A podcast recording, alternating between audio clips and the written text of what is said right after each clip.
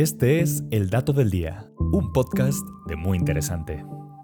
Y hoy nos preguntamos, ¿cómo funciona un misil balístico intercontinental?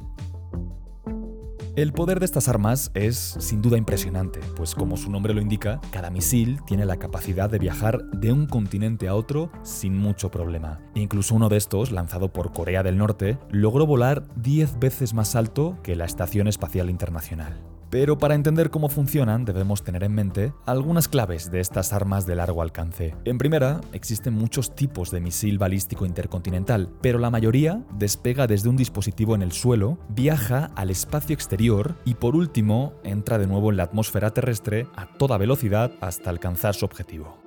Tras despegar, el misil pasa por tres fases, propulsión, caída libre y reentrada. En la fase de propulsión, los cohetes lanzan el misil al aire, empujándolo hacia arriba entre 2 y 5 minutos hasta que llega al espacio. Ahí, los cohetes se queman y son expulsados en tres etapas. Estos cohetes pueden tener propulsores líquidos o sólidos. Por lo general, los líquidos arden durante más tiempo en la fase de propulsión que los sólidos, mientras que estos últimos generan más energía en menos tiempo y arden más rápido pero aunque ambos tipos de propulsores poseen la misma capacidad para enviar los cohetes a la altura deseada, la mayoría de los países comienza con propulsores líquidos, pues su tecnología es más conocida y por lo tanto está más desarrollada. En la fase 2, la de caída libre, el misil entra en el espacio siguiendo su trayectoria balística. De hecho, algunos de estos están equipados con una tecnología que les permite utilizar la localización de las estrellas para orientarse mejor hacia su objetivo, aunque no todos cuentan con esta función.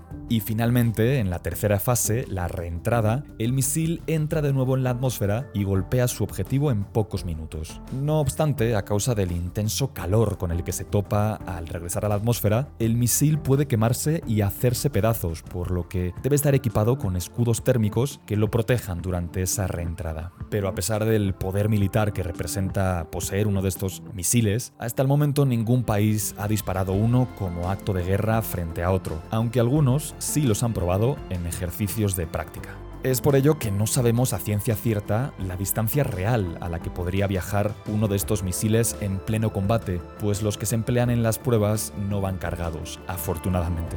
Y es que si llevaran una cabeza nuclear, por ejemplo, el peso de cada misil se incrementaría exponencialmente, lo que limitaría la distancia y la velocidad de su alcance. Y este fue el dato del día. No olvides seguir todos nuestros contenidos en muyinteresante.com.mx. Hasta la próxima.